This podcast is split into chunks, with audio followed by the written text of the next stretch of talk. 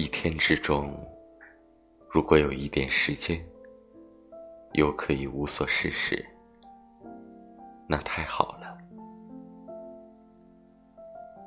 无所事事，我觉得特别美妙。心里充实的时候，是可以什么都不做的。做太多了，太满了，反而会丧失很多乐趣。二十四节气里，有小寒、大寒、小暑、大暑、小雪、大雪，唯有小满，并没有另一个与之对应的节气叫大满，这很有意思。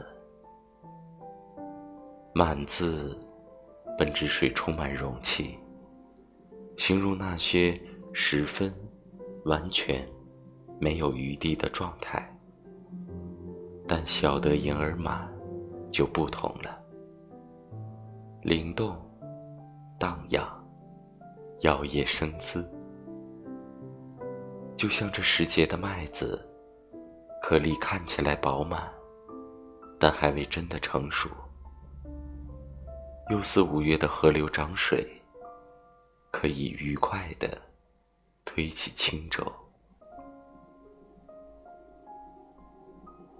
小满未满，那尚未抵达的部分，是全力生长，仍有余地。生活需要这样的余地，做一道菜也好。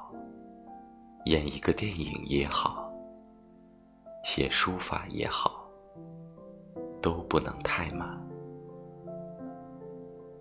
譬如建筑空间，有余地，有留白，有各种可能性，就有一种相对的完美。人与人的关系是这样，表演也是这样。表演时所留有的那点余地，其实是给观众的。演得太实了，反而失去了想象的空间。所以，我一直认为，一个相对完美的表演，其实是留有空间的。最后那一笔，是观众。帮助我们完成的，留有余地，就是有想象的空间；留白，就是有一切的可能性。所以，这也是小满的智慧。今日小满，月满则亏，水满则溢，小满。正好。